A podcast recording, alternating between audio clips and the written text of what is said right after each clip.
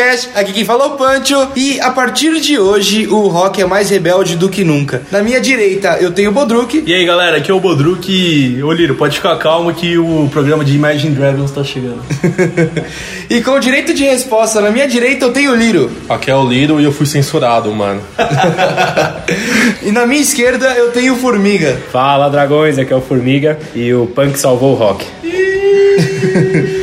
Eu quero saber se Clash é punk, velho. Ah, vai se fuder. Imagine Dragons 80?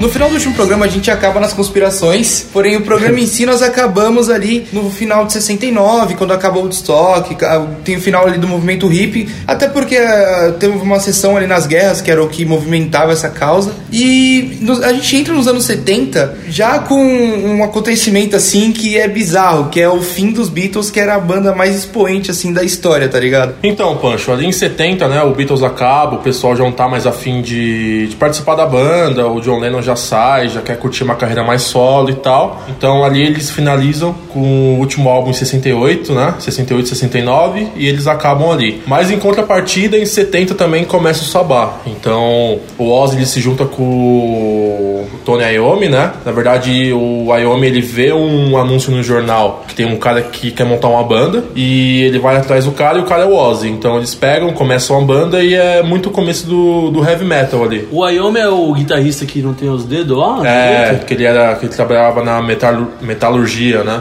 Esse era metaleiro. Então, e o Sabá ele era britânico, né? Mas é legal também que, assim, na década de 60 era muito centralizado, assim, o rock. Então, era muito ou rock britânico ou rock americano. Até, até o Beatles começar ali, quando o Beatles estourou mesmo nos Estados Unidos, que atingiu as paradas de sucesso mesmo, o rock ele não era globalizado ainda, né? É, não era, era, mundial, né? Era tipo uma disputa Estados Unidos. Né? Isso, exato. Mas ali na década de 70, o Stone já tá em alta também, então os caras já estão fazendo um turnê, já tá visitando ali a América, já estão já estão rodando ali aquela parte do mundo mesmo. É, e até o ACDC, que vem da Austrália, né, de 73, um pouco depois dessa época, invade o mundo depois com, com os álbuns, com o Bon Scott e tal, mas só vai fazer sucesso lá perto de 80, porque ACDC também não tinha essa exposição que a gente conhece hoje, né? Teve mais com Back in Black, que foi um dos álbuns mais vendidos da história, que lançou em 80, depois da morte do Bon Scott. Esse de ser australiano? É.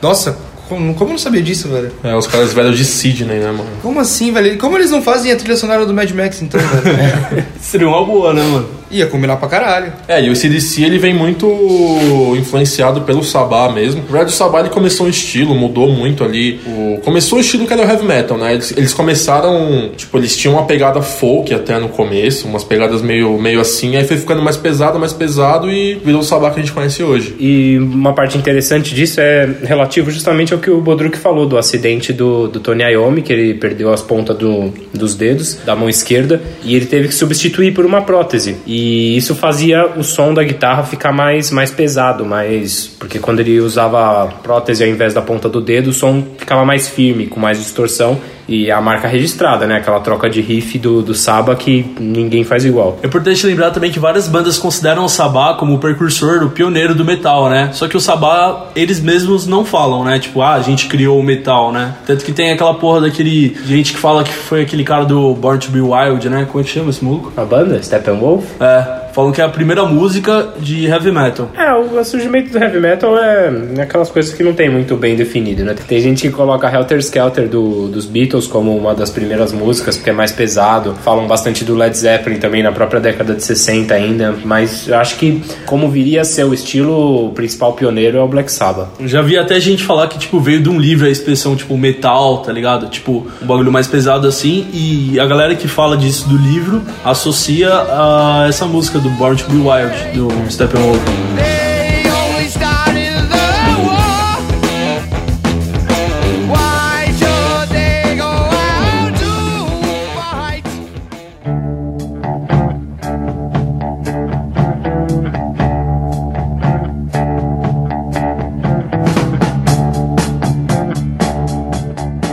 Até voltando aí um pouco no programa passado, né, que a gente falou da, da década de 60, uma das bandas que estavam em alta, que virou a década mesmo fazendo muita coisa é do Creedence, né, que em 72 infelizmente eles acabam, que na verdade o guitarrista saiu, foi fazer uma turnê solo, que era um dos formadores da banda, e eles começam a fazer umas turnês e tal, mas não tá rolando mais. E também por problemas internos, por discussões, porque o vocalista, cara, o John, ele era meio egocêntrico, eles falam que ele queria mandar na banda, queria ser o cara que fazia tudo tal. Ele acaba. O pessoal acaba não aceitando muito bem isso e ele acaba saindo. E o curioso é porque ele tinha um contrato de, de muitos discos ainda para gravar. Então, tipo, ele saiu da banda, mas eles estavam vinculados ainda a esse contrato. Então, ele começou a fazer disco solo, começou a fazer disco solo todo ano. E chegou uma hora que ele não aguentou, que ele não tava mais curtindo e tal, e ele parou. É, isso é tipo um decrépito pra banda, né? Eles limitaram a criatividade do cara numa, numa cláusula contratual, né? De tipo, mano, você tem que lançar tantos álbuns em tantos anos. Isso é uma merda pra uma banda, né? Você pode ver que as bandas elas se fodem assim de terminar, tudo por egocentrismo. O Guns lá pra frente, quando a gente for falar, também acaba por isso.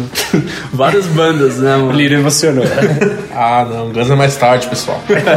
O, o Iron também é uma banda que teve problema com isso mais pra frente, né? Que o Bruce Dixon quis sair pra fazer carreira solo e depois voltou. É que, mano, acho que assim, tipo, nessa época, não sei o que acontecia, mas os vocais, tipo, eles achavam muito que era o dono da banda, tá É ligado? mesmo, porque é o frontman, né? Tipo, é o líder, é o cara que mais aparece. E todos eles, né, mano? Tipo, o Ozzy saiu pra fazer carreira solo. O... Quase toda, a maioria deles, mano. Ah, mas o, o vocalista ele é o frontman, ele é o, o líder da banda, né? Tipo, pro público. O Queen você só sabe o nome do Fred Mercury, o povo, o público geral. Não tô Sim. falando você que é especialista. Especialista ali, não. Obrigado, Banjo. Não, então, então, tipo, em seten- em 72 ali o Creedence acaba tal. E, assim, a década de 70 ela foi muito. Teve várias revoluções na indústria, no tipo de música e tal. E em, 70, em 73 o Kiss começa. E o Kiss, tipo, ele mudou muito porque ele foi uma banda que fez muito marketing nessa época. Tipo, até hoje, mano, os caras tinham, tipo, camisinha do Kiss, tá ligado? Qualquer merda do Kiss, mano. Caixão, caixão do Kiss, velho. Cara, o marketing do Kiss se equipara ao marketing de ao marketing de Star Wars, né, mano? Tipo, eles, é exatamente isso, mano. O que você pensar, eles têm de produto do Kiss e gerou aquelas séries merda que nem o do Ozzy, tipo, da casa dele, da família dele, tipo, mano, do E, Gene mano, Simmons, né? E, mano, tipo, não é um marketing assim, você fala, ah, mano, tipo, a galera faz tudo do Kiss. Mano, tipo, eles tinham uma marca oficial mesmo, que eles faziam todas É. essas merda, mano. Não, e eles tinham por trás dele Kiss Army, né? Que era o- como chamavam os fãs deles, né? E os caras, mano, o Kiss ele teve um sucesso que a gente só vai ver de novo desse, dessa magnitude só com Guns de novo, porque a- as décadas se marcaram por Kiss e Guns, mano. Foi o que, ainda mais no Brasil, assim, o que você vê mais recorrente do pessoal ser fã, do pessoal, ou pelo menos curtir, tá ligado? É, é o Kiss e Guns, mano. E não sei se você viu uma brisa que o maluco do Kiss falou, acho que foi esse ano. Ele falou que quando eles saírem do Kiss, o Kiss não vai acabar. Ah, eu vi isso, mano. Que ele quer repor com caras novos, porque, tipo, o Kiss é é exatamente isso, de uma marca, né? Ele Do- falou que o Kiss é uma, uma, ideia. marca, tipo, uma ideia, mano. É o Lula. E eles acho que foram Vai, ó. também. acho que eles foram. e eles foram, acho que os primeiros a se pintar de forma, de forma a ficar teatral, tá ligado? Porque anti- é, antes tinha New York Dolls que eles se maquiavam pra caralho, mas porém. Não era essa pintura toda plástica que tinha o Kiss, né, velho? É, o New York Dolls era trans, né? Os caras praticamente. Eles se vestiam de mulher, de, de travesti mesmo. E também já tinha o Alice Cooper também, que já fazia umas performances mais teatrais. Isso é uma marca também da década de 70, o ópera rock, esses shows mais grandiosos. É uma, é uma marca que vem ali do, do rock progressivo. O Alice Cooper, eu vi uma entrevista dele também faz umas duas semanas. Que o pessoal tá falando que ele tá velho, que ele não tem que fazer show mais. Ele falou assim, tipo, enquanto alguém tiver pagando pra ver show dele, ele vai continuar fazendo, tá ligado? É, mano, tá certo, né? O Alice Cooper sempre tem uma resposta, ele sempre dá uma cutucada na mídia, né? Teve um tempo atrás que, tipo, quando o Marilyn Manson tava fazendo um sucesso, acho que perde uns 10 anos atrás, ele falou, tipo assim, ah, um cara que. nome de mulher, maquiagem, eu já vi isso antes, tá ligado? Querendo dizer que, tipo, ele criou essa porra, tá ligado? O Marilyn Manson não é. O Marilyn Manson teve uma época que ele tava meio que no auge, assim, né? Sim, sim. Acho O que no auge. começo da, dos anos 2000 ali, né? Passagem dos anos 90 É. dos anos 2000. Mais pela, pelo que ele repercute na mídia de, tipo, tirar a costela, de pegar umas minas foda, tipo, mais por isso, né? Não pela música, né? Sim. É, e até falando que o Formiga deu uma puxada aí do ópera rock, o The Who naquela época tava fazendo um sucesso enorme, né? Tipo, eles vinham do, do Tommy ali, que da década de. era 69 quando eles lançaram. Depois eles lançaram um filme do. do Tommy, né? Sim. Que eles que fez um sucesso também, que o filme era, era as músicas deles, contando a história e tal. Filme e... bem maluco. É, então, eu não entendi o filme, mas beleza. mas, tipo, é muito louco, assim, porque eles estavam fazendo um sucesso muito grande e tal, só que daí os caras começaram a entrar, numa brisa de. Principalmente o guitarrista, ele começou a entrar numa brisa de usar droga pra caralho, é, LSD, essas coisas, e em 83 eles dão uma pausa, eles, eles acabam, né? É, em 83 o Pete Townsend ele, ele vai à, à mídia, né, e fala oficialmente que saiu da banda. E aí a banda acaba, ela só vai voltar anos depois, né, em reencontros da banda e tal, e hoje ela tá aí, né?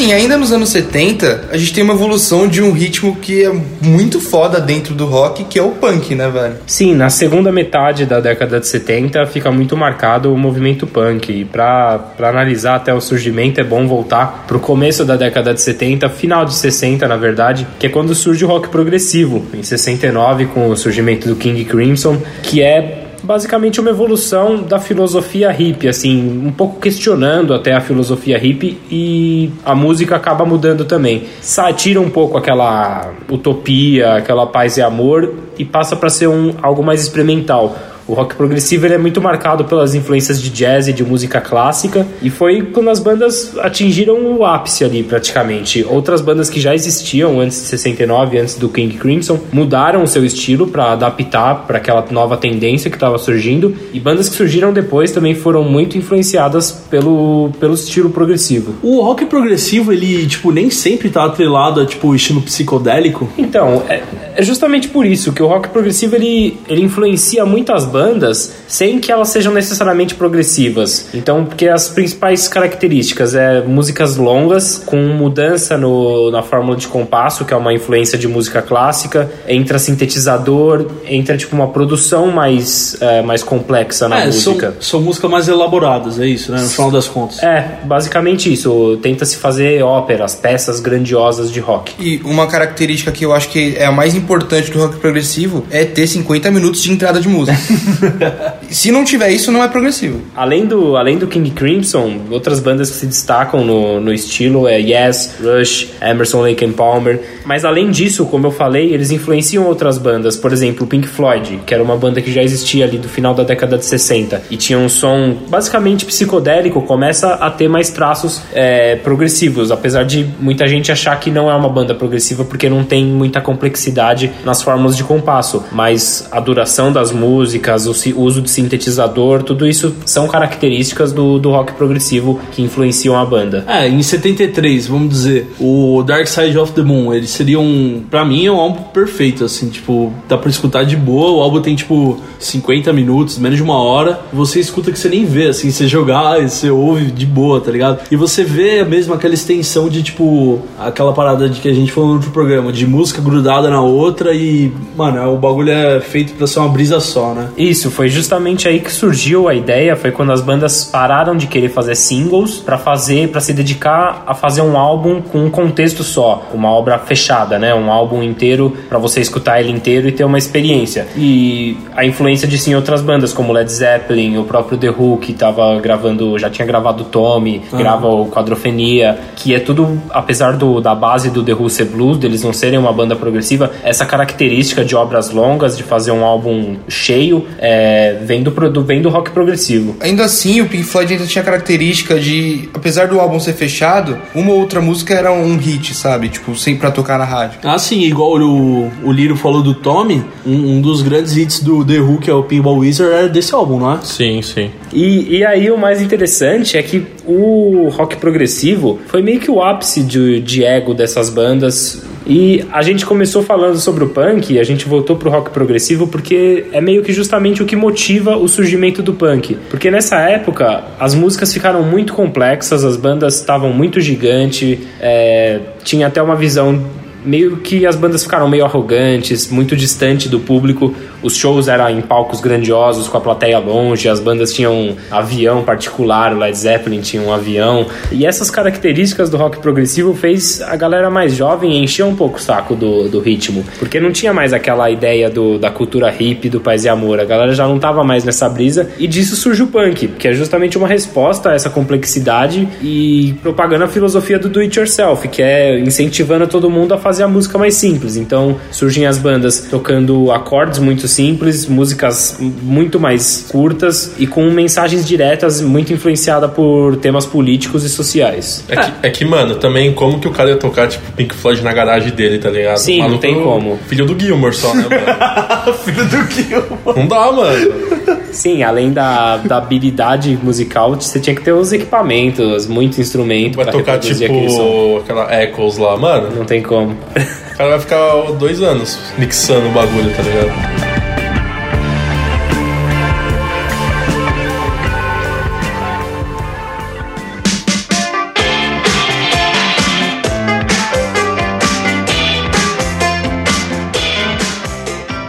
Bagulho que eu perguntei pra você antes da gravação, Formiga, foi de tipo se, se o punk tinha alguma relação igual ao movimento hippie, que era tipo uma contracultura tal, caralho. Isso é, é, é relacionado, tipo, deles serem rebeldes e tal. Mas um bagulho que eu vi é o seguinte: o punk, como você falou pra mim, ele é tipo mais anárquico, né? E o hippie seria mais um bagulho mais puxado pra democracia, não era? É, então, o Apesar de ter um negócio mais comunista, de tipo todo mundo junto, né? É, então, o tema que eles abordam pode ser até similar, mas a maneira como eles. Mas a maneira como eles exigem essas mudanças é bem diferente. Enquanto no, no movimento hippie era aquela coisa do paz e amor, de não ter guerra, de realmente algo mais, mais socialista, né? Da, da coisa da união, de todo mundo vivendo junto pelo amor, no punk é substituído pela anarquia, pelo. Uma reação violenta, era todo mundo revoltado, era um movimento Pelo ódio. jovem, é, exatamente. e eles partem pro, pro viés mais anarquista que não tinha no, no movimento hippie. É que, mano, tipo, você ouve Ramone, você não, tem vontade, você não tem vontade de fazer uma guerra, mano? Ah, dá vontade de brigar num bar, né? Vontade de mano? morrer, mano. É muito ruim, velho.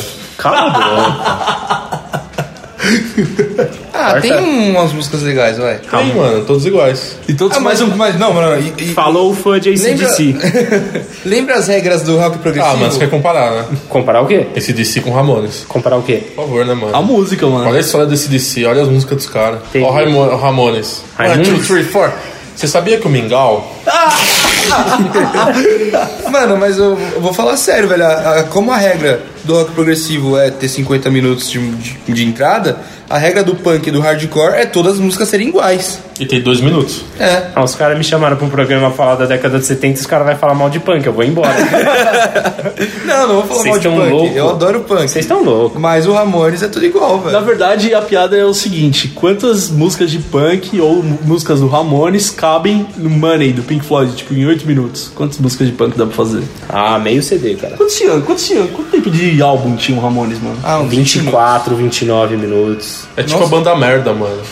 Essa é boa também. E pra dar uma, uma contextualizada, o punk vai surgindo ali por volta de 74, que é quando surge o Ramones, Sex Pistols surge em 75, depois o The Clash em 76. E é legal falar que, tipo, apesar dessas bandas serem o grande nome do, do movimento punk, a atitude já estava presente em algumas bandas da década de 60 e o som também já, já tinha aparecido alguma coisa nesse estilo, principalmente com a cena de Detroit, com as bandas MC5, Studios, o próprio Alice Cooper, já tinha uma coisa da atitude. A cena de Detroit, por ser uma cidade industrial, é, o rock era, tinha essa atitude revoltada, essa coisa do, de reivindicação. Qual que é a da história que o Joe Strummer tava no show do Sid Vicious lá, do, É, foi Sex Pistols? Foi, acho, que no, foi, acho, que, acho que era da banda antiga ainda do Joe Strummers, acho que ainda não tinha o The Clash. Ele não tinha formado The Clash. E aí eles viram o show do Sex Pistols e tomaram a guinada mais, mais do punk. Mas era a mesma época, né? Tipo, eles já, já tinham formado alguma coisa, né? Sim, o, o, o punk é legal você caracterizar que, por exemplo, o Ramones. O Ramones é praticamente um surf rock mais acelerado, que é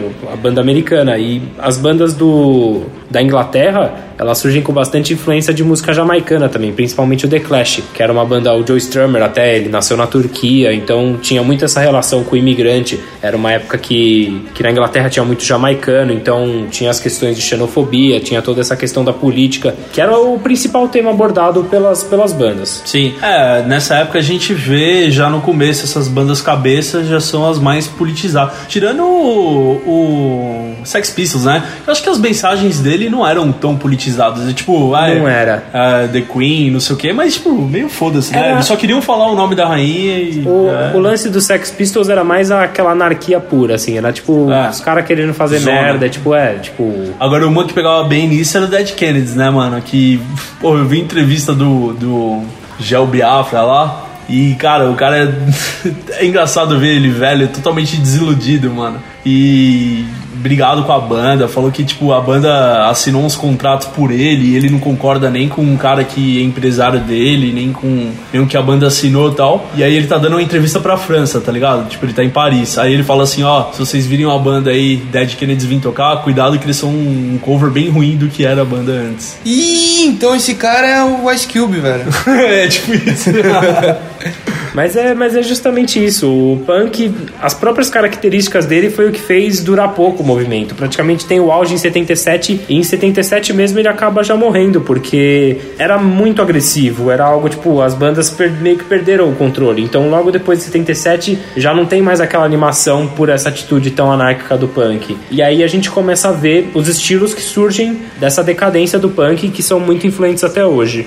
E aí, então, com a, com a decadência do punk, vão surgindo novos, novos estilos de música. É, os três principais aí que, que derivam do punk é o hardcore, Que é o segundo melhor estilo de, de rock. que vem principalmente ali com o Bad Brains, que é meio que pioneiro no hardcore, naquele hardcore que viria a ser o hardcore americano. Black Flag e outras bandas de estilo são muito influenciadas por ele. E o mais legal é que eles têm uma influência de jazz e de reggae que deixa o som bem diferente, é uma banda muito boa. Além disso, os remanescentes do punk migraram pro pós-punk e pro new wave, basicamente, na, na sua maioria. O new wave virou algo mais, mais comercial, com sintetizador, uma coisa mais pop, enquanto o pós-punk continuou naquela pegada mais experimental, com um pouco de influência do punk ainda, mas uma coisa mais melancólica, um pouco mais, mais deprimente, mais Qual depressiva. que é o maior exemplo do pós-punk? Ah, você tem The Smiths, eh, Joy Division, que é uma das primeiras bandas ainda na década de 70, The Cure, e do New Wave seria o maior exemplo, seria tipo o B-52? Seria tipo isso? B-52s, Blonde... E o Tears for Fears entra em pós-punk, então? Pós-punk, New Wave, fica ali naquele... É. No limbo. É, os, os, os dois, os dois estilos são bem parecidos, tem, tem coisas em comum, mas fica mais caracterizado pelo New Wave ser algo mais pop, tinha algo mais da moda ali, enquanto o, o, o pós-punk era um pouco mais obscuro. Cara, um grande exemplo de New Wave é a Ra também, né, mano? Sim. A Ra veio com isso Ah, e... é pop, né, mano? Então, mas o, o New Wave é pop, né, mano? Sim. New Wave é. Sim, é New Wave coisa é pop. O rock é pop. É, o que é popular é pop, né, O mano? papo é pop, mano. Aí é engenheiro. E, e essas, essas- esses dois estilos vão ditar basicamente a música a partir dos anos 90, porque do pós-punk você praticamente tira tudo que vai, vai vir a ser o indie rock e também o grunge ali do final da década de 80 tem muita influência dessas bandas do começo. É, mano, porque você vê que essas batidas mais rápidas e que nem Joy Division, Tears for Fears, até o Aha, mano, então elas- eles são sempre melódicos, né, mano? Eles Sim. são sempre, tipo, tristes e tal. Mano, aquela, se você for pegar aquela música que tem no que é do Tears for Fears, que foi outra... Tá cortado. que foi que foi outra versão, mano, o, essa letra é horrível, mano. Tipo, ele fala, o melhor sonho que eu já tive, eu tava morrendo. Tipo, mano, é uns bagulho bizarro, velho. Tá ligado? Então, É. tipo, esses caras são, tipo, meio que a- o, o, na- o nascimento do, do emo que a gente ia ver depois Sim, também. se tá você, se você É for ver, se você for ver cronologicamente, dá pra ver perfeitamente a evolução de uma filosofia de vida. É. A- aquele otimismo, aquela utopia do, do paz e amor do, do hippie evolui pra algo mais questionador, que começa a ficar mais experimental com o rock progressivo. Aí vem o foda-se total, que é o punk, É. é, uma resposta anárquica pra todos os problemas. E depois você volta pra uma visão um pouco mais pessimista, nihilista, que marca o pós-punk e que realmente vai dar, vai dar origem ao rock, ao rock alternativo, ao indie rock, ao emo. A todos esses estilos derivam muito do, do que foi o som dos anos 80. É isso aí, mano. Não tem muito o que tirar de New Wave. Sei lá, se você gosta, né? Mas É, tem coisa boa, mas é aquela coisa. É mais popularzinho, assim, num. Esse The Smiths fez um sucesso absurdo, né, mano? The Smith, sim, The Smith é muito bom. O The Smiths ele tem uma carga de representatividade de dos homossexuais e o caralho, por isso muita gente abraça essa banda junto com o David Bowie e tal, que veio com todo um movimento desse tipo na época, sabe? De, Sim. de transformação e o caralho. Então, tipo, ele é abraçado por Veio meio que abrindo portas. O Bowie abriu Exato. muito, né, mano? Muita cabeça. Iggy Pop da também, galera. né, mano? Que eles eram parceiraços. O Bowie, ele produziu o primeiro, primeiro disco do, do. Iggy Pop. Isso. Eu prevejo aqui segunda temporada do 30 Reasons Why, então, então com muito The Smiths. É, mano, a primeira temporada do, do 30 Reasons Why tem muito Joy Division, mano.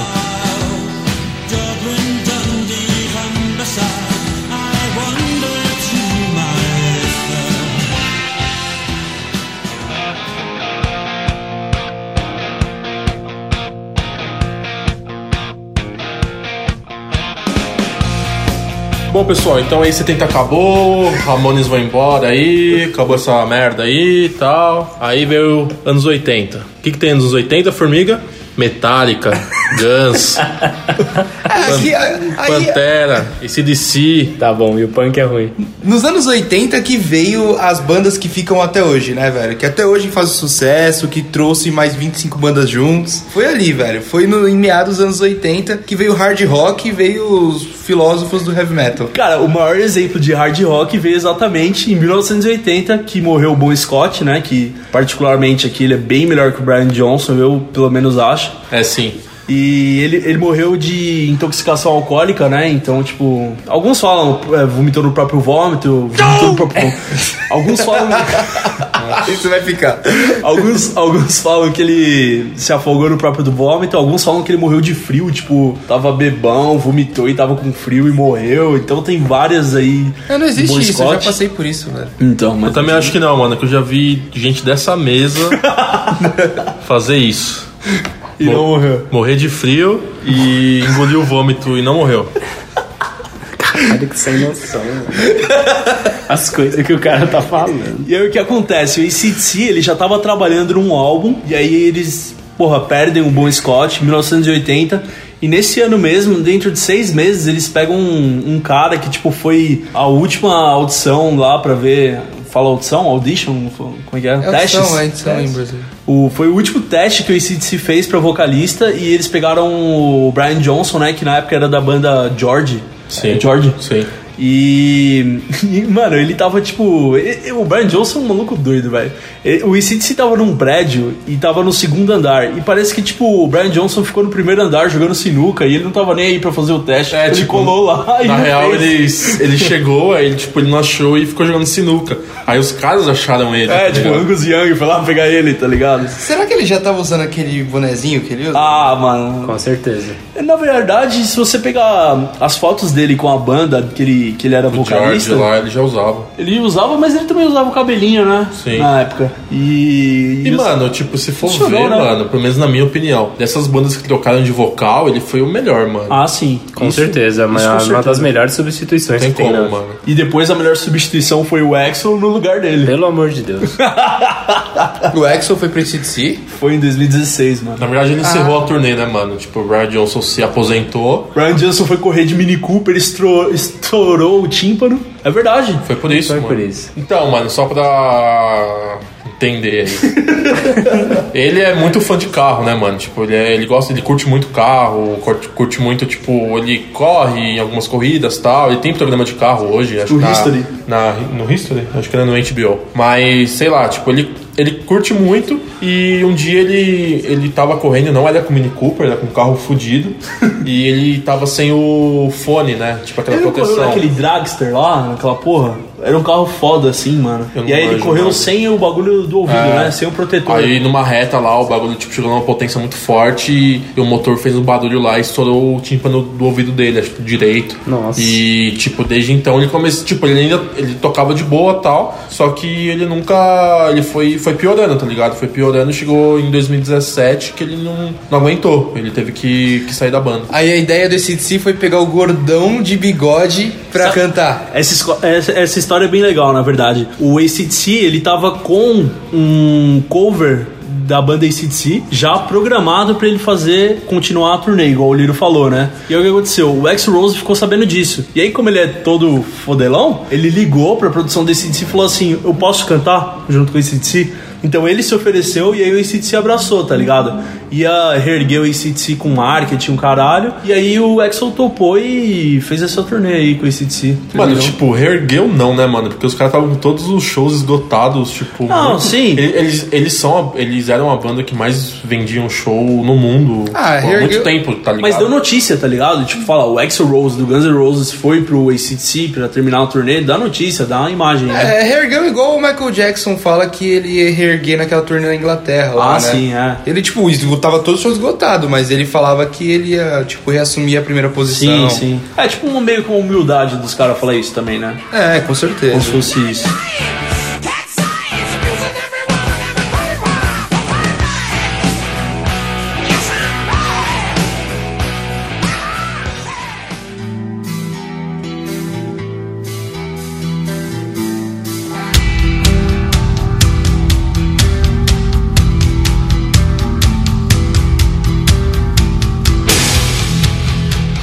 Então, o Metallica ele surge de T1, né? Com aquela formação clássica que é o James, o, o Mustaine, né?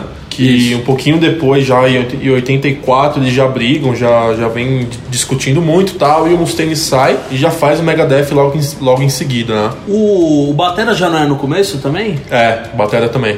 A treta do, do, do cara do, do Dave Mustaine, qual que foi? De... O protagonismo na banda também. Tinha o. Foi meio que a treta, James. na verdade, do Roger Waters também, não foi? Como assim? Eles escreviam as músicas, então eles eram os caras ali que estavam por trás mesmo do, do projeto e falam que ele era genial, assim, na parte de melódica, né, da coisa, mas ele também escrevia letras, né? Então, tipo, não sei o que acontecia, mas eh, também tinha uma parada de droga, né? Mas na real é que esses caras devem ser os cuzões do caralho, tá ligado? Sim, mano, aí é um. É, no caso, no caso do Metallica era o Lars, o Dave e o James querendo o protagonismo. Então, tipo, pelo menos um ia ter que sair. E acabou saindo o Dave É Mustaine. que, mano, eu acho que diferente do Pink Floyd, onde, tipo, o Waters e o Gilmore, eles têm o mesmo espaço, pelo menos, tipo, eles... você- quando você lembra do Pink Floyd, você lembra dos dois, tá ligado? Sim. Acho que o Metallica não remetia tanto a isso. Acho que o James, ele, por ele ser guitarrista e vocalista, ele já tomava uma grande parte da banda, né, mano? E a ele já, presença. Ele já era um frontman fudido. Mas- E o Mustaine também, ele tinha uma questão de droga muito grande, assim, tipo, ele era loucão. Ah, ele já tava na heroína. sabe? Heroína, tipo, os caras fazendo turnê ele sempre loucão, cancelava show. E os caras do Metallica eles tinham uma cabeça mais profissional já, né?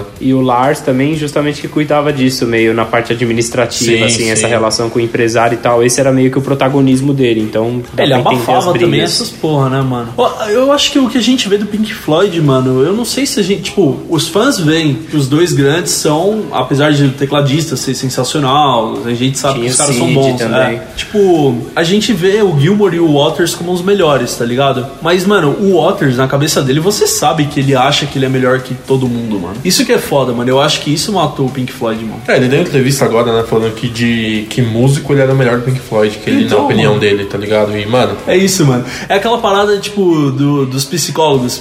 falam assim: você quer saber se alguma pessoa é narcisista? Pergunta pra ela: você é narcisista? O narcisista vai responder que é, tá ligado? Tipo, porque ele realmente se acha, mano. Então, tipo, o Waters ele tem esse problema, mano. Você vê desde sempre, mano. Agora, o, o Metallica ele, ele emplacou com o CD quando, Liro? Depois. foi em 82, né? Que eles já lançam o primeiro, já, já fazem um sucesso, já começam a sair em turnê. E assim, tipo, eles já eles já estavam grandes. Aí em 86 ele tem a tragédia lá, né? Que o ônibus deles capota. Sim. E o baixista é lançado pra fora e o ônibus capota em cima do cara. né? Cliff. Ah, Que é o Cliff. Que era, que era um dos caras mais carismáticos da banda, assim. Ele Sim. era tipo um nice guy da banda, né, mano? E muito bom baixista. E a banda já tava meio que fechada, né, mano? Foi até que, tipo, eles lamentam muito isso, porque até hoje eles, eles falam em show, lançam um especial do cara, porque a banda, tipo, eles estavam com o sentimento que a banda tava muito bem encaixada, tá ligado? E quando acontece isso, tipo, sei lá, mano, eles meio que perdem o chão, tá É, ligado? mano, e eles ainda estavam naquela pegada de banda família, tá ligado? Tanto que o Metallica ele tem até hoje aquela parada de fazer psicólogo pra, pra manter a banda bem, pra eles não ficarem brigados e tal. E, mano, antes desse do Cliff morrer, você é, tinha, tinha aquele show do, de Moscou, né, mano? Que era, foi absurdo, né? Que já tinha, Monsters. tipo. É, que já tinha, tipo, os hits como Enter Sandman e tal. E, tipo, cara, é, se você for procurar no YouTube, é animal esse show. Só põe, tipo, Metallica Moscou e aparece, tipo, um monte de soldado russo ficando maluco com o, show. O É, público é insano. é Mas retardado. não é no- em nossa. 90, esse Monsters? Então, mas tem um baixista que, que morreu, ele tá no show, ele tá tocando. Tá? Aham. Tá. Porque. Não, não é em 90 não, é época É, de, mano. de Guerra Fria ainda, Ele tá, ele tá leão do Mágico de Oz ainda. Porque junto com o Metallica o Pantera veio também, né? E nesse show de Moscou, que é o Monsters, Pantera toca também. E, mano, o público é 200 mil pessoas, né? É absurdo esse show. Se você tá ouvindo agora, vai procurar no YouTube que é muito foda de ver. Bagulho é anarquia, mano. Você olha lá e fala, mano, os caras vão se matar a qualquer momento, velho. Mas, mano, você tava falando de banda brigada, e uma banda que eu acho que ela foi importante pro mercado e surge nessa época também, anos 80 e 70, é o Aerosmith, né, velho? Então, o Ed Smith ele vem em 70, se não me engano, em 74 ali. E com certeza, mano, tipo, em relação, assim, tipo, se você for ver os caras, assim, tipo, eles ficaram brigados anos. O... Eles, eles não desmancharam a banda, mas tem história que até hoje o Steven Tyler e o. Joe Perry? o Joe Perry lá, eles não se falam direito, tipo, eles não se bicam muito, tá ligado? Eu acho que aí também é muito do que a gente tava falando, que nem o- os dois queriam ser prota- protagonista, tá ligado? Só que, mano, se você é o guitarrista, vai ser muito difícil, velho, ser, ser, ser o cara da banda, tá Mas, ligado? mas eu, o Aerosmith também acho que foi importante no quesito de. Eles criaram um gênero também que é o rock romântico, né? Eles, Bon Jovi, essa galera do, dos, rock, dos roqueiros bonitos, né? Criaram esse, esse ritmo diferente aí, que, porque o rock tá vindo na pegada de ser pesadão, né? E aí começa agora o público feminino que curte os caras bonitos cantando música romântica. É que, mano, eu acho que eles mesmos já, falam, já vi eles falando que o glam rock também tem uma participação nisso, né? Os caras vêm dessa época, tipo, de eles serem os caras nice guys, tá ligado? Tipo, eles são drogadão, mas eles cantam umas, umas músicas bonitas, romântica tal, baladinha e, e realmente conquista esse público mesmo. Cara, é absurdo ver nessa época, falando de glam, glam rock agora, que tipo, Bon Jovi, que hoje é uma banda totalmente careta em relação que teve na época, você vê realmente, tipo, a estética da época, que era uma aproximação dos homens pra feminilidade, tipo, até o Guns teve essa fase no começo, e tipo, várias bandas, tá ligado? E os caras falavam que, tipo, mano, eu usava as roupas da minha namorada, não sabia mais o que fazer, tá ligado? Tipo, ele usava tudo, mano, calcinha, sapatão, tá ligado? Eles, mano, os caras se maquiavam. os E, caras- mano, e tipo, de um lado onde você tinha, tipo, Metallica, Pantera, tipo, uns malucos, tipo, muito louco, tá ligado? E CDC, tipo, do outro lado você tinha os caras que eram o oposto, tá ligado? Tipo, parecia feio, tá ligado? Você, você gostar desses caras, que, mano. tipo, a mulherada gostava pra caralho, tá ligado? É, era moda, né, mano? É absurdo, mano. Era o que era mais popular, na verdade, né? Os caras de permanente, né?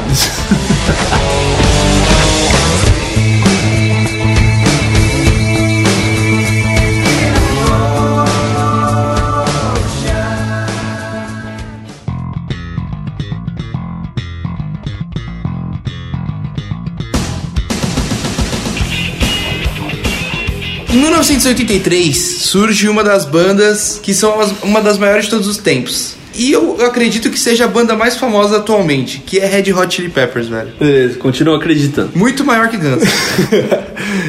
Cara, o Red Hot começou do Flea e do Anthony Kidd se encontrarem na rua. Parece que tava rolando uma briga e o Flea ia bater num cara e o Anthony Kidd entrou no meio e eles se conheceram aí, velho. E aí, tipo, juntou com o Hilo e com um baterista que foi da formação original. E aí eles lançaram os três álbuns iniciais dele, né? Tanto que o primeiro é bem ruizinho, se for pegar pra ouvir, é bem experimental. Eles surgem mergulhados, né, na influência do funk, principalmente. Tem muito da, da atitude punk, assim, daquela coisa do...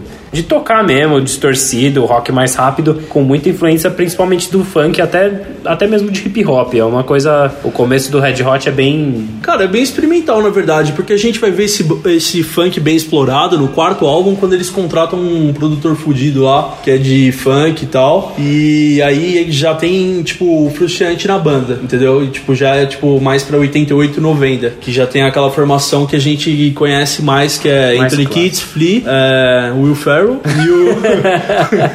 Chad Smith. e o- isso, o Chad Smith e o John Frusciante.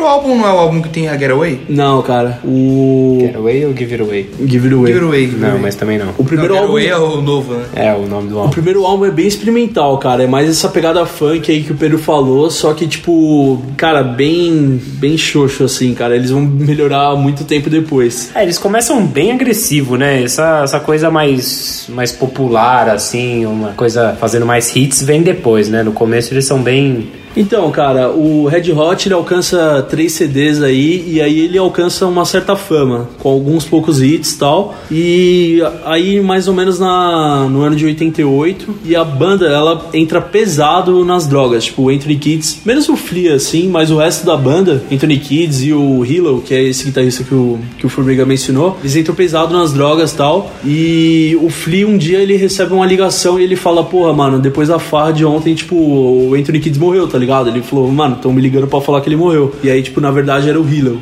o guitarrista, que também era fudidaço com heroína. E aí, nessa época, a banda deu uma parada, tá ligado? De uns dois anos. E o Anthony Kidd foi pro México, tipo, pra ver se ele parava de usar tal. Não conseguiu, voltou pros Estados Unidos e aí ele entrou numa clínica. E aí o Red Hot ficou esse tempo parado tal. E aí eles mudaram tudo, cara. O baterista, que, que também sofreu com a morte do amigo, né? Ele quis sair da banda, ele falou, mano, muito pra minha cabeça, e saiu da banda, nunca mais voltou, tá ligado? E aí entrou o Chad Smith, que eu brinquei, o Will Ferrell, né? E o John Frusciante, que ele tinha 18 anos na época e, cara, já tinha um talento do caralho, né? E aí eles lançam, é, em um ano depois eles lan- lançam o álbum Mother's Milk, que aí tem uns hits legais e tal. E tem a- aquele cover do Steve Wonder, né? Que é o Higher Ground, que é uma música bem foda deles, que aí já é com esse produtor mais foda do funk aí. É, o legal do, do Frusciante é que ele já era fã da banda, já conhecia e ele realmente, como o Bodruk falou, era um prodígio na guitarra. Ele praticava muito desde moleque, ele ia nas lojas de discos e, e ficava tocando guitarra. Ele tocava Jimi Hendrix quando era ainda moleque, então o cara é, é excepcional. É, cara, eles já viram que o cara tinha um talento e tal e agarraram ele pra banda e ele caiu muito bem na banda, né? Tipo, ele tinha exatamente o estilo do, da banda e. Cara, uma coisa legal de mencionar é que nesse álbum Mother's Milk aí, que foi o primeiro com Fruciante, teve uma música que chama Knock Me Down, né? Que fala exatamente disso, das drogas que o Anthony Kids passou. E ele escreveu essa letra, tipo, se você me vê loucão, knock me down, tá ligado? Tipo, me dá uma segurada e tal. Sim. E, tipo, isso foi meio que uma homenagem ao amigo dele que morreu, tá ligado? Então, tipo, até uma das músicas depois do Under the Bridge, tá ligado? Tipo, o cara tá debaixo da ponte e aí, tipo, ele fica falando. Deixa eu dar uma olhadinha aqui. Tipo, eu não quero sentir o que eu senti aquele dia, tá ligado? Me manda pro outro lado. Então ele tá, tipo, se distanciando das coisas ruins, tá ligado? Só- vibrations. Tá Só que aí o problema é que nessa mesma época o John Frusciante começa a se afundar na droga também. Ele fica viciado em, em heroína. Ele fica irreconhecível, cara. Fica aqueles É. cara cracudo mesmo. Falaram que, tipo, ele nunca tinha usado, né? Nunca tinha visto. E aí, quando ele começou a usar, ele ficou meio doido. E parece que tinha um- uma turnê que eles estavam fazendo mundial. Fazia muito tempo já. Foi a maior turnê deles até aí. E aí, ele ia tocar no Japão. E aí, ele tava lá no backstage e tal. E ele falou pros, pros caras, tipo, mano, não, não tô afim de ir e tal, não sei o quê. E aí, os caras falaram, não, você tem que ir, o empresário e tal. Aí, ele tocou. E aí, ele foi pros Estados Unidos. E aí, ele ficou nessa merda aí. Já vi entrevista dele falando, tipo, mano, nessa época eu só pensava em suicídio, caralho. É, Essa o- entrevista ele tá, tipo, mano, agachado, assim, que nem um- Raquítico, né? É, magro, mano. E, Só tipo, no telhado, assim, ele tava pendurado no telhado, tipo, retardado. E aí o negócio fica tão ruim que depois do, do lançamento do segundo álbum com ele, o Blood Sugar Sex Magic, ele sai da banda também, porque não, não tem condição de, de tocar com ele, e entra o Dave Navarro, que era guitarrista do James Addiction, já tinha ali alguma fama, mas ele fica só só grava um CD com, com a banda, que é visto por muitos como um dos piores álbuns da banda, mas tem, tem músicas boas, né? Aeroplane, My Friends, tem músicas boas, mas não, não rola aquela, aquela mesma química que tinha com o Frustiante, que era aquela coisa de, de músico mais de jam, né? De, de tocar no feeling. O Dave Navarro era um cara mais, mais pragmático nesse Cara, sentido. esse Dave Navarro é bizarro. Se você olhar pra ele, você já saca a personalidade dele, né? Aquele cara meio se achão e tal. E o pior é que o primeiro show que ele fez, antes de gravar qualquer música, que ele tava repondo mesmo o Fruciante, eles, o Red Hot combinou de tocar todo mundo de vestido de lâmpada, mano. Uma puta lâmpada de um metro na cabeça do cara e ele odiou aquilo. Que ele gostava de ficar sem camisa e o caralho, tipo, pagando de gatão, né? Mano, esse maluco é bizarro. Eu, eu Porque o filho não gosta de tirar a camisa, né, velho? Tocar com Ele a gosta meia, né? pouquinho só. com a camisa Os no caras pau. tocavam pelado, só, só usando uma meia, né?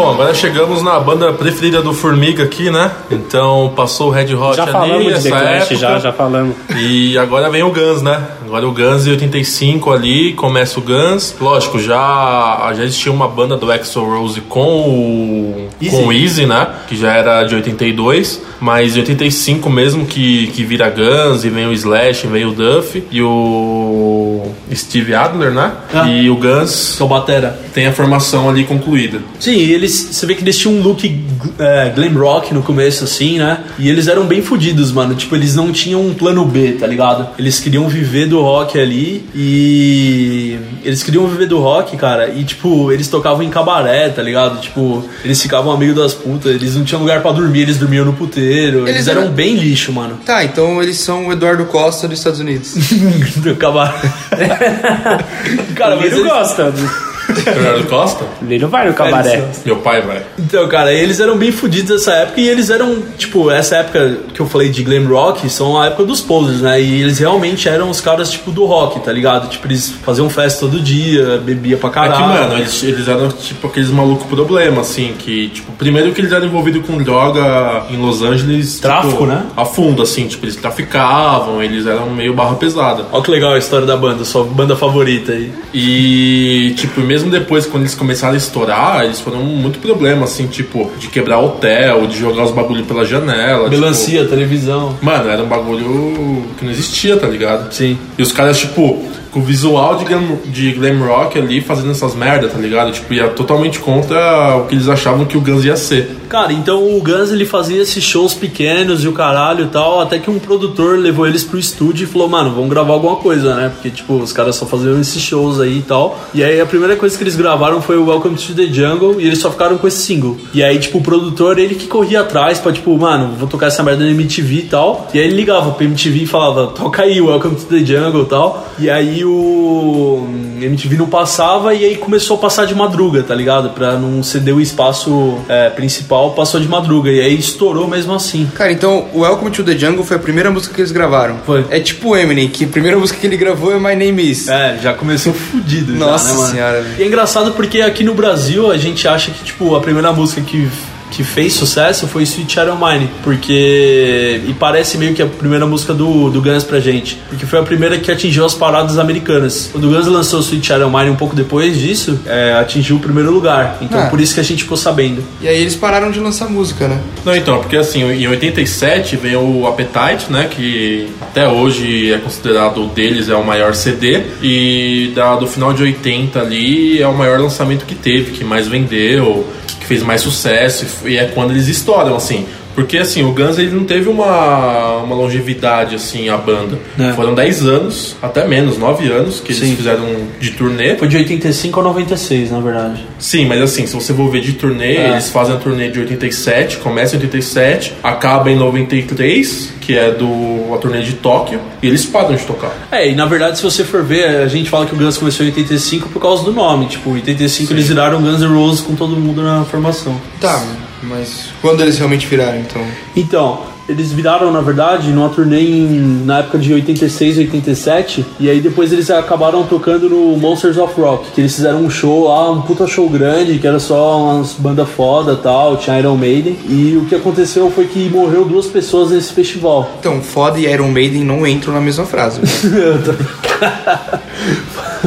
Foda de aguentar, né? Foda do Dix. Então, cara, aí morreu duas pessoas nesse show. Então, tipo, meio que a mídia fez parecer, como eles já eram, tipo, famosos por serem uns merda, assim, a mídia fez, falou que era, tipo, culpa deles, tá ligado? Então, tipo, ficou meio parecendo que era um show de maloqueiro, assim, alguma coisa assim, tá ligado? Isso foi mal pra imagem deles. Então eles foram os primeiros que deram o start pro rock acabar. É que na verdade assim, tipo, o Guns, ele, por mais que eles tocaram poucos anos, eles fizeram muito show, tipo, eles não paravam de fazer show, mano, de fazer turnê, tipo, de, 80, de 87, aí tem o Monsters, aí depois tem Rock in Rio, aí depois tem aqueles shows de 92, de 91, que eles fazem, que gravam os DVDs. Aí, tipo, eles já mandam um CD de, de cover em 90. O problema foi que aconteceu que depois desse show foi tão foda pra, pra fama deles que em 89 eles pausaram. O Axel saiu da banda, tipo, ele sumiu, tá ligado? E aí, tipo, o Steve Adler, que o Liro mencionou, que era o Batera, ele entrou fudido na heroína. E aí, tipo, eles tiveram que tirar ele da, da banda. Depois entrou outro Batera, como eles chamam? Matt Sorman lá. Matt Sommer, né? E aí ele tá até hoje, né? Não, não. Ele. ele Ficou há vários anos, né? É, ele sai. Quando a banda. Quando o Slash sai em 96, ele. ah, o Guns para um tempo, né? Ele dá uma acabada. Uhum. Aí os caras saem também, o Duff sai, o Batera também sai. Aí eles fazem aquele Velvet Revolver lá, que é uma banda solo deles, com o cara lá do Stone Temple lá. E, bom, aí eles fazem essa banda e o Guns fica parado um, um tempo. Aí em 99 só que eles voltam pra fazer o Rock in Rio de novo, todas essas coisas. Mas eles ficam quanto tempo juntos depois? Cara, na verdade eles não ficam juntos mais, tipo, só fica o Axel na banda e eles retomam só mesmo em 2016. Ah, Mas agora em 2016 pra frente eles realmente estão juntos. Isso, na verdade voltou o Slash e o Duff só. O, O Axel foi pra CDC. Não. Cara, qual que foi parada do, do Easy? Ele saiu da banda e não voltou mais? Mano, ele tem tipo a parada do, do Frustiante, tá ligado? Tipo, ele não tem a pegada de ficar fazendo turnê e tal. Ele, ele pegou e Ele sumiu. careta, né? Desapareceu, mano. Tipo, falam que ele fica, tipo, viajando, ou ele dá uma sumida fudida, tá ligado? Outra parada que eu entendo é o seguinte, eu tava pesquisando, né? Eu vi que o Axl Rose ele falou que, tipo, mano, nos anos 90, assim, meio que na época ali que eles estavam foda no Rock in Rio 2, né? Ele falou que a banda só ia pra frente se ele pudesse ser o dono. E aí, tipo, ele virou o dono da marca Guns N' Roses. Ele era, É- tipo, é que realmente o líder da banda. É que na verdade o que combinou na saída dos caras mesmo foi porque ele fez os caras assinarem um contrato Ah. onde ele era dono da banda. Sim. E os caras não, né? E, mano, Ele, ele só falou que só funcionaria e iria pra frente Isso, assim, né? Exato, que se ele fosse o dono da banda, das músicas que, que iam ser lançadas e tal. Aí os caras não aceitaram, óbvio, né, mano? Porque os caras pegaram o começo da banda também. O Axl é um cuzão, né? É que na cabeça dele, como ele tava de 82 lá naquela banda que ele tinha do. Do Easy. do Easy, ele achou que ele podia fazer isso, né? Aí os caras não aceitaram tal e começou as brigas. Aí em 94, é, eles gravam um CD cover lá e lança aquele CD só dos hits e tem aquela música do Sympathy for the Devil? isso, do Stones que o Slash nem é convidado pra tocar tal, aí já, Sim. já dá pra ver que tipo, a banda acabou mesmo e em 96 eles, eles saem todo mundo. Sai todo mundo e o Nirvana já tinha enterrado eles fazia tempo, né? É, então, porque é o que falam, né? Que tipo, o Nirvana, é, gostar do Guns na época do Nirvana parecia ser meio tipo bobo, tá ligado? Porque o Nirvana já veio com uma pegada muito diferente, né? Sim. Tipo, muito mais agressiva, porque o Guns era vista como a banda mais perigosa do mundo, esses negócios, tipo, eles usavam esse slogan. Mas aí, mano, veio o Kurt. Aí o Nirvana colocou eles no devido lugar, né? Mas será que o Kurt alcançou o Nirvana?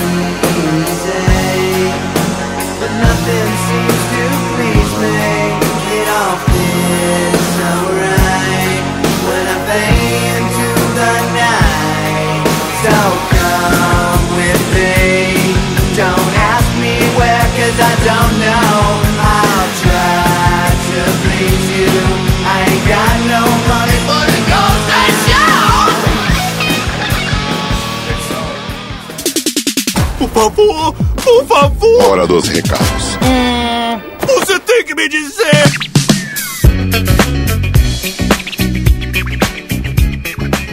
Chegamos a mais um recadinho do Dragão Teimoso. É isso aí, Pancho. Gravamos aqui com o Pedro. Acha que Clash é, é punk. Acha que Rock the Cabash é punk. E o Liro acha que. E o Little... acha que, que Guns é maior que Red Hot. Não, o o Little acha que Guns N' Roses é Red Hot, tá certo? E a minha banda favorita dele é Imagine Dragons. Bom, mas é isso aí, a gente gravou esse programa de música, segunda parte. Outras virão, mas até 2020 vai sair, eu acho que da década dessa década que a gente tá, né? Nossa, imagina fazer um programa de 2010, 2000 e... Daqui a pouco, mano. É o melhor programa. 2010, 2020. Ah, não. Não, o melhor programa vai ser década 90 e 2000, que aí vai ter Blink, vai ter Dead Fish, vai ter Farfan. Nossa, eu vou me ausentar desse programa.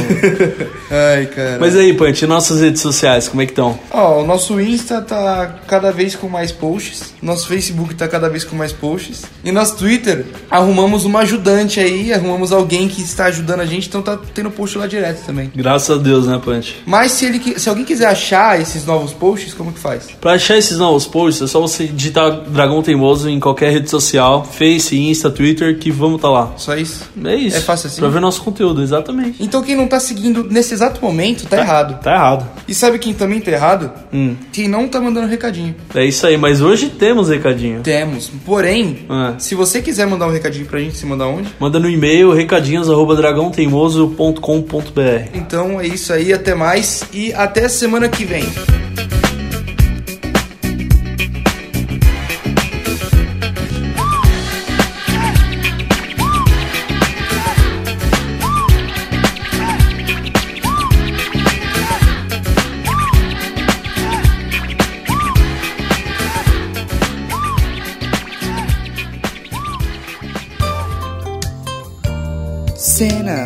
Pós-créditos.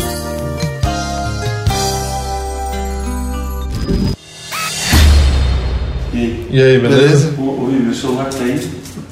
Tá ali, pai. Eu não pus pra carregar aquela hora. Pega um carregador aí. Essa cúpula aí. Tá acabando. Já, Pegando aí. Rapaz, Já vai pro bar. Tomei duas faixas pretas pra dormir, tava no sono profundo, acordei. Ih! Eu falei, é o Bob Esponja. Eu amo. Caralho. Juro mesmo. Com um grito? Porra, o que aconteceu? Eu falei, um punch. Eu falei, ai. Muito bom essa, muito bom. Será que pegou isso? Pós-crédito.